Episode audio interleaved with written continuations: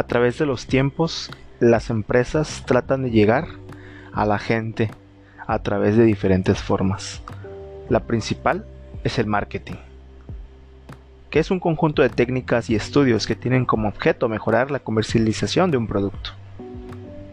A sabiendas de esto, hablaremos a profundidad del marketing deportivo, el cual es una ramificación del marketing que se enfoca tanto en la promoción de eventos deportivos y equipos como a la promoción de otros productos y servicios a través de eventos y equipos deportivos.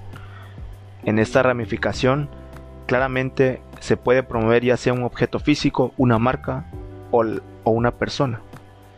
La intención de este es darle al cliente las estrategias para promover algo más que el deporte, pero a través siempre de una disciplina deportiva.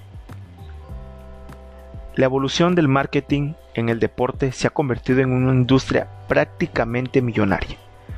Todo esto incluye la construcción de infraestructura, dar licencias a productos e incluso los mismos eventos deportivos que son en vivos. Tras una época, en el 1920, el deporte tuvo un nuevo aliado, la radio. A través de la radio, las empresas promovían sus productos y en la década de los 60 y los 70 esto creció aún más con la venida de la televisión. En la década de los 70, la idea de afianzar de que los deportistas podrían promocionar productos con las marcas Nike, Adidas y Puma fueron los que más aprovecharon esta tendencia, los deportistas.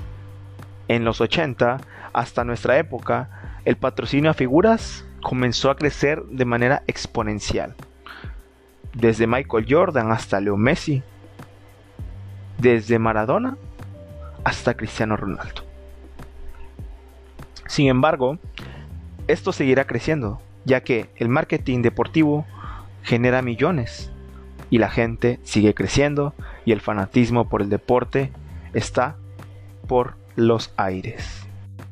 Finalmente, hablaremos acerca de los tipos del marketing, de los cuales son cuatro el primero, el marketing de eventos deportivos, que son numerosos y se encargan de el naming, el cual es poner el nombre del patrocinador principal sobre el evento o los eventos deportivos que puedan suceder en ese momento.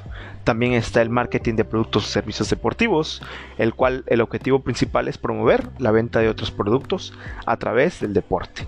También el marketing de entidades o de deportistas, los cuales se enfocan en este caso en asociaciones, entidades o equipos de marketing de los deportistas, los cuales son los responsables de promover sus actividades.